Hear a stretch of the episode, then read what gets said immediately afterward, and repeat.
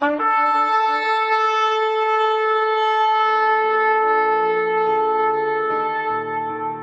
拜是本分，敬拜是机会，敬拜是恩典，敬拜是与神共享天伦。齐来敬拜。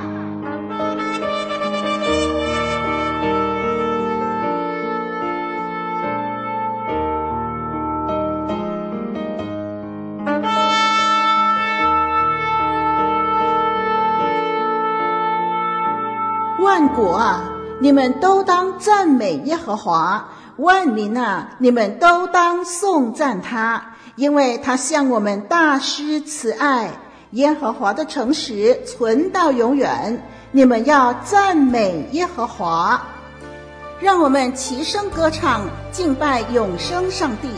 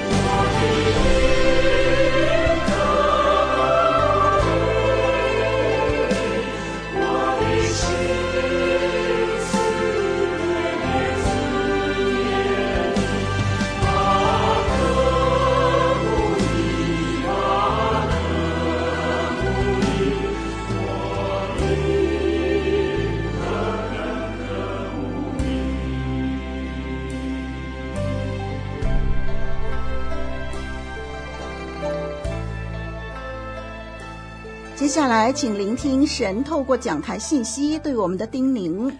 各位听众朋友，主里平安。先让我读今天的经文，取自彼得前书四章七到十一节。彼得前书四章七到十一节，圣经这么说：万物的结局近了，所以你们要谨慎自守，警醒祷告。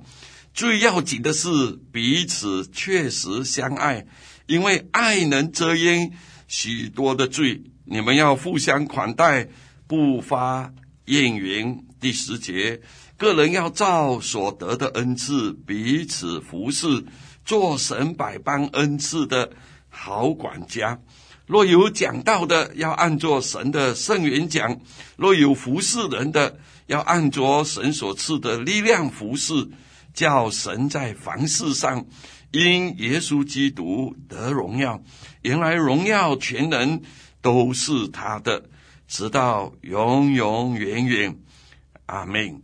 圣经读到这里，有一个故事讲到一个农民已经七十几岁了。仍然如常的、很勤力的到田中去忙碌。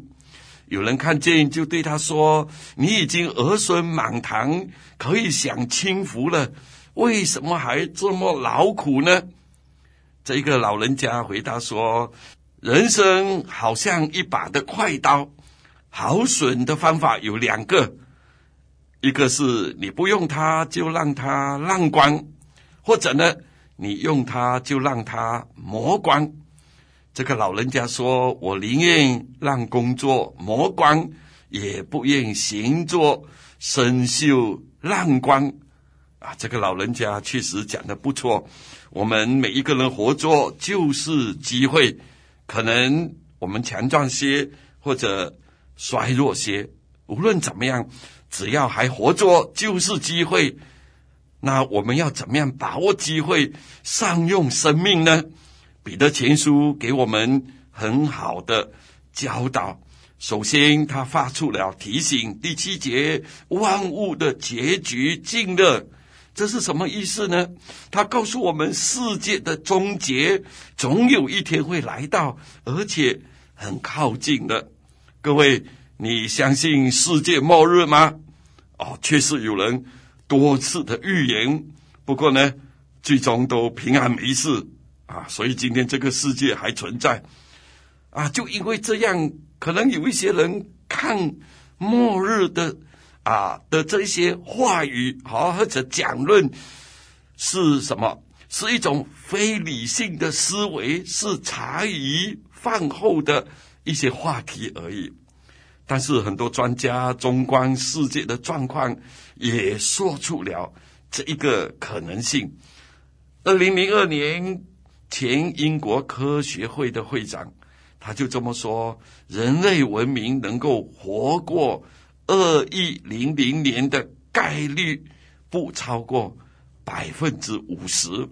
人类文明能够活过二亿零零年的概率。不超过百分之五十，啊，有另外一篇文章，他就这么讲，他说科学界综合考虑了能够造成人类种族灭绝的十样可能性，许多科学家认为人类末日只是一个时间问题，而二十一世纪种种迹象使越来越多科学家相信这个时间很可能。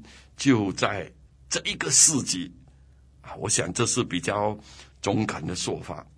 上一个世纪，我们基督教的大布道家葛培里牧师，我记得当他有一次讲到主耶稣再来的预兆的时候，啊，主耶稣再来前的预兆有天灾、有人祸、有战争、有道德的啊堕落等等。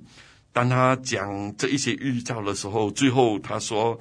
主若不再来，人也会自己灭了自己啊！无论怎么样，我们知道圣经更加认定世界有终结的一天，那是什么时候？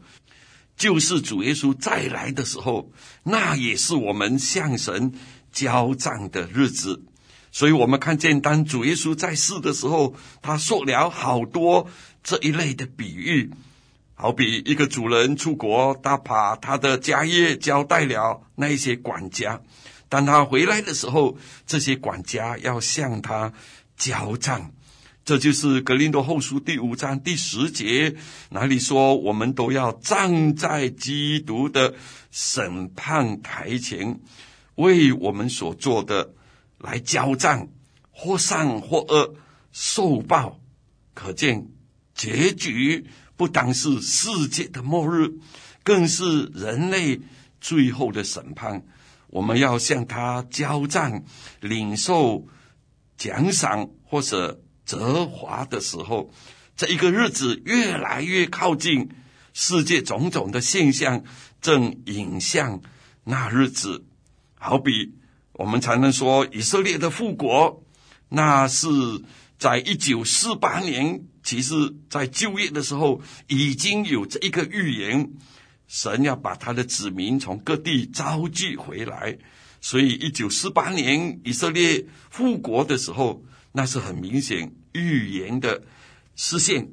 不过，我觉得末日恐怕还没有这么快来到。为什么呢？因为主耶稣说，福音要传遍世界，对万民做见证，然后。末期才来到，根据主耶稣所讲的，万民对万民做见证。今天世界上啊，根据统计，还有六千多个的族群还没有听闻福音，或者很少听闻福音，甚至还没有教会在他们当中。无论怎么样，近代我们看见宣教士在各地被兴起，那也栽培到。全世界各地，所以呢，啊，主耶稣所说的预言，其实也会很快的应验。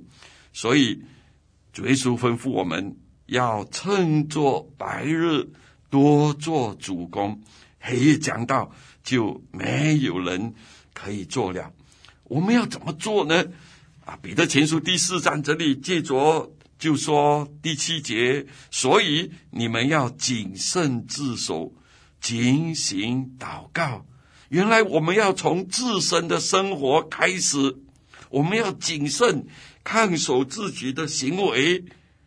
啊，几个礼拜前有一个弟兄就跟我分享，他跟几个朋友要一起开啊这个旅馆，廉价的旅馆，在讨论的时候，这一这两个合伙人就说，我们放几个女人在里头。啊，这个弟兄听了吓了一跳。那些合伙人告诉他说：“啊，每一间啊，这些廉价的旅店都是这样的，会赚很多的钱。”啊，这个弟兄回答：“啊，没有赚很多钱也没有关系，能够吃白粥好配咸鱼也可以了。”啊，但是合伙人有两个，这位弟兄只有一个，那二对一怎么办呢？啊，不过后来这两个合伙人也答应了他，啊，不做这样的事。各位，其实有太多不法诱惑人的事情就在我们的周围，真的好像彼得前书第五章，后来彼得借着讲的，魔鬼好像吼叫的狮子，遍地游行，寻找可吞吃的。我们一不留神，就会掉进陷阱里头，就中了他的诡计。难怪彼得提醒我们要谨慎自守。怎么样谨慎看守自己呢？当然不要给魔鬼留地步。哪一些地方，哪一些事情，哪一些的啊、影片、视频会让我们陷入试探？我们不要给。魔鬼留地步，更不要随从肉体的情欲，体贴肉体的事情。好像彼得，当主耶稣告诉他，他要上耶路撒冷被卖、受难、受死的时候，彼得怎么做？他拉住耶稣说：“这样的事万不可临到你。”主耶稣说：“撒旦，退我后边去吧。”哎，原来彼得对耶稣好意，哦，他是非常感性的，要挽留耶稣。其实他不知道，他体贴了肉体，而耶稣呢，他很坚决的拒绝恶者的诱惑。今天我们许多时候就因为心太软而跌倒，得罪了神，也得罪了人，让我们好像耶稣一样。谨慎自守，坚决的拒绝诱惑，当然更是要让住在我们心里的圣灵来管理我们，去行神所喜悦的事情。我们要怎么做呢？啊，我们要借着祷告，不住的祷告，好像经文这里继续说，警醒祷告，靠着圣灵，随时多番的祷告祈求，并要在此警醒不倦。那是以弗所书第六章十八节所讲的，警醒祷告可以帮助我们更多的离开罪恶。行神所喜悦的，更是发出能力，使别人也可以得福。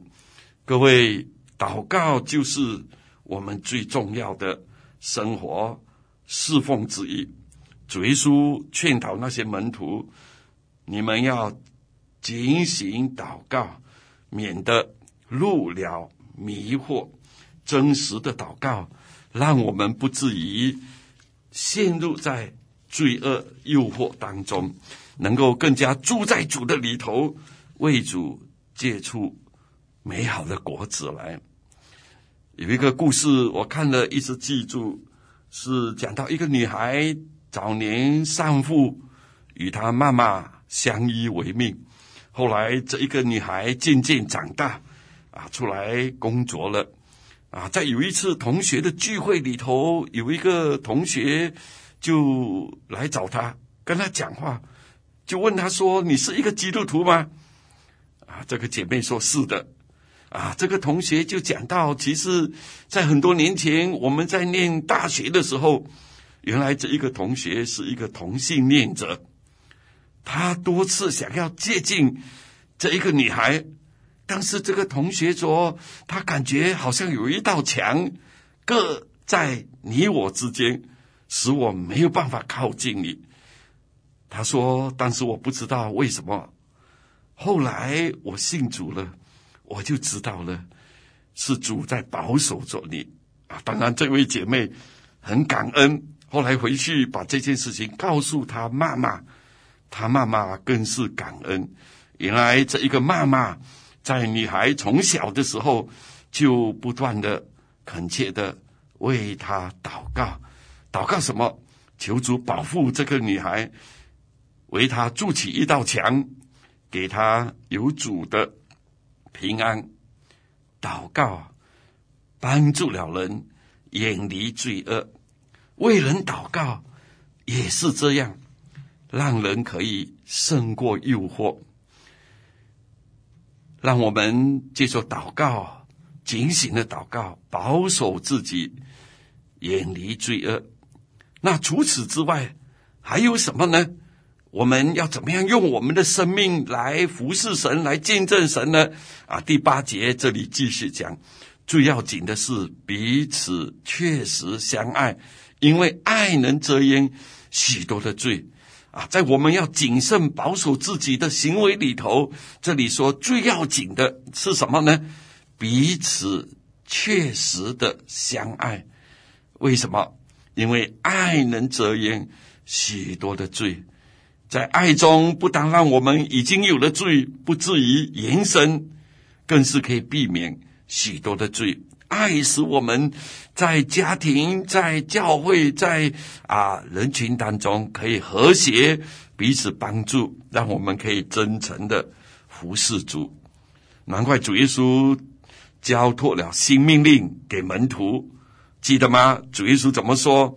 你们若有彼此相爱的心，就使人认出你们是主的门徒了。格林多前书第十三章，爱的真谛，哪里说没有爱，就好像什么？好像明的锣，响的鈸一般。各位，我们是否体会到爱的威力，理解爱的价值呢？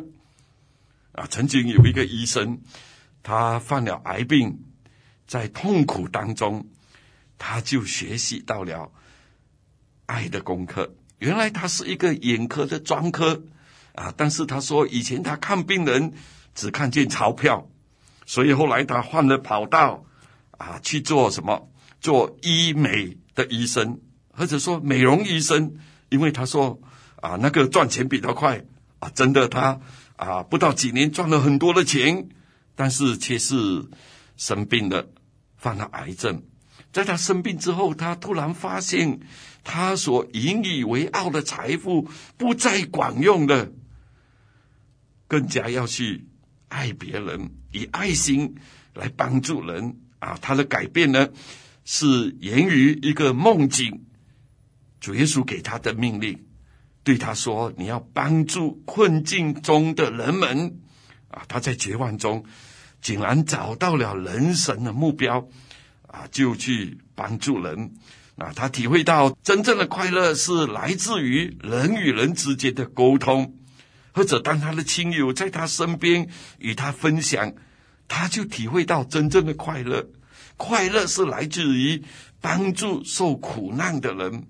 所以呢，虽然他自己生病了，啊，据说他还是到很多地方去演讲，鼓励别人，也去看望癌症的患者。啊，他得到了一个回报，据说几个月后，布满全身的肿瘤竟然消灭了九成。啊，这一件事给他很大的激励，也印证了爱心的宝贵。无论怎么样，爱就是我们最美好的侍奉之一。今天我们要怎么样彼此切实的相爱呢？可能给人一个笑容，说一句安慰的话，在人需要的时候伸出援手，啊，等等等等。爱心还有什么表现呢？圣经这里继续的讲第九节：你们要互相款待，不发怨言。啊，在新译本里头翻译成：你们要乐意款待旅客。互相招待，毫无怨言。我们知道，在以前的时代，旅馆不多，接待旅客那是一个爱心的表现啊。缺乏爱是没办法做得好的。就好像马大，他虽然很欢喜接待耶稣，但是在忙碌烦躁的时候，他也发了怨言。啊，今天当然随处有旅馆，但是有的时候给需要的人提供住宿，或者邀人一起用餐，或者开放我们的住家作为福音事工的一个聚会的地方，啊，这也是接待人。但是我们曾经做过吗？当然有难处。教会里头有一些小组不知道要去哪里聚会。不是没有地方，而是愿意开放家庭接待小组做福音工作的家庭并不多。无论怎么样，只要我们出于爱心做接待，可以有不同的方式，能够成为祝福，那是一个很好的服饰。诶，不单是这样，彼此相爱，还有第十节。哪里说个人要照所得的恩赐彼此服侍，做神百般恩赐的好管家？原来爱心的表现也是借着服侍人。我们要愿意服侍，那是多么美好的一件事情！记得吗？主耶稣说过：“若有人服侍我，我父必尊重他。”原来神喜欢我们服侍。怎么样的服侍呢？圣经说彼此服侍，原来我们也是借着服侍人来服侍神。为什么呢？因为神给我们每一个人不同的才能、兴趣、负担，所以我们都可以服侍。啊，彼得前书这里举例的提到，借着讲道，叫做主的圣言讲啊，讲道，当然。是在讲台上分享主的话，但是也可以是在小组里头分享主的话，或者对着一群的儿童来啊讲圣经的故事，讲神的吩咐，哎等等，这也可以包括在讲道的服事里头，使人可以接受主的话得到建立。那除此之外，彼得前书这里继续讲服侍人的。要按照主所赐的能力服侍，服侍人的，这是什么呢？其实它包含很广阔的各样的服侍。彼得前书没有再讲更多。那其实圣经里头还讲到很多啊，我们可以服侍神的恩赐或者才能。罗马书第十二章第七节就举例讲了六样，包括执事。执事是什么？就是为着肢体的需要所做任何的服饰，或者是教导。教导就是好像刚才我们所讲，分享主的话，借着主的话来建立人。还有第三，劝化，就是给人鼓励，给人劝勉、劝化。还有施舍，施舍就是捐助我们的财物去帮助人，或者在教会里头把捐赠来的物品怎么样去帮助有需要的人。第五，治理，就是行政的管理，教会里面的各样的事务、财务的工作等等，治理。罗马书十二章第七节那里还讲到怜悯，就是照顾一些的病患或者是老人。当然，圣经里面还讲到其他的啊一些恩赐啊服侍人的啊恩赐。无论怎么样，最重要我们要去发掘我们的恩赐。那我喜欢讲的更浅白一点，就是找到你的兴趣，你心里面的负担。到底是什么？你能够做什么？那就是神给你的托付服侍的机会。是不是有人什么都不会呢？不能服侍呢？啊，我记得曾经有一个老姐妹啊，经常散会以后好几次，她见到我，她就说：“牧师啊，我真的很没有用，我什么都不会。”啊，我听了几次，我有一点纳闷呢。我有一次就跟她说：“那神哦，大概是没有眼睛啦，照劳你这一个没用的人。”他听了之后就哈哈大笑。啊，从此以后他不敢再跟我讲了。诶，其实这个姐妹她有一个时期帮助教会做打扫，有的时候跟着啊弟兄姐妹一起去探访，也参加祷告会为别人祷告。还有一个姐妹，我。有的时候到她教会去，她就坐在前面，啊，听讲道，啊，她很有反应的，他听讲到很有反应的，看了很渴慕主的话。后来我才知道他已经八十几岁了，更是他原来是不识字的。不过啊，后来他跟着教会的鼓励，参加了。骑兵课程，骑兵课程就是给这一些乐龄人士学习的一个课程。虽然他不识字，他也去参加，跟着大家学，也完成了这个课程。感谢主！啊，他就说啊，有的时候他跟长老去医院探访病人，长老跟病人讲话，后来回头看，诶，他跑去了哪里？原来他自己啊走开去跟。啊，旁边的一些病人谈话，甚至把福音单张送给他们。哎，我觉得这是很难得的事情啊！有一个姐妹，她是退休的老师，他擅长书法啊，他经常替教会或者弟兄姐妹写对联。哎，这也是一种恩赐。他也做了小组的组长啊，他组织这一些乐龄人士成为诗班。请老师来教，啊，我就发现到这些啊成年人很爱唱歌，也很喜欢献诗。每一次他们站在台上，我就想，这些人如果是个别，他们从来都没有机会上台唱歌的。但是呢，他们集合在一起，他们可以献诗，而且不是很有才能唱歌，却是。因为他们的啊同心，他们爱主的心，他们唱出了美妙的歌声，为着荣耀鼓励人，这是服事。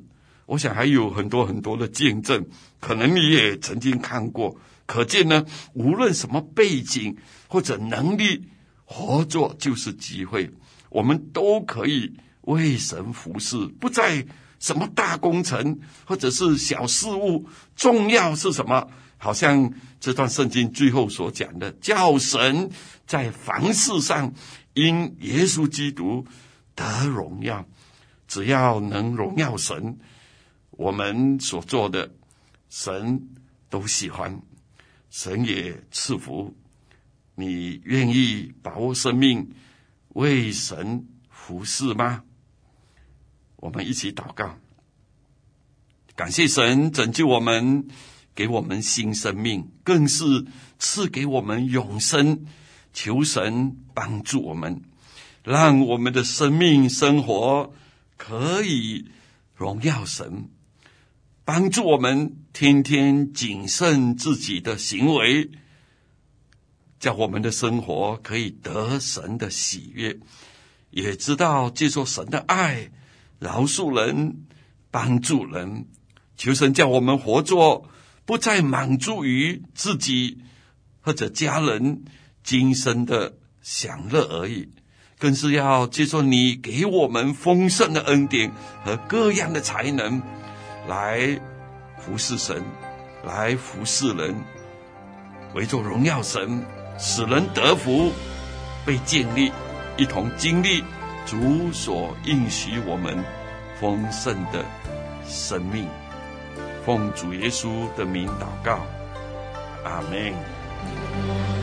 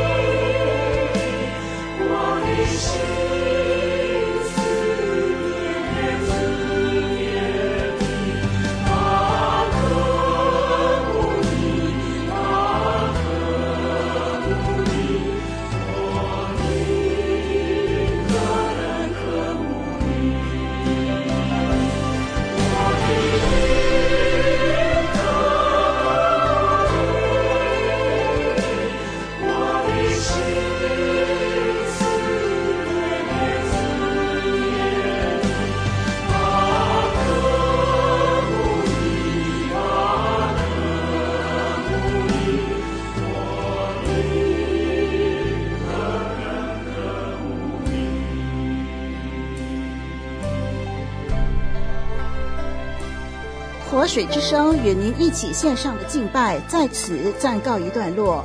我们将在每个星期天与您一同敬拜神，欢迎锁定我们的网址。上帝祝福你。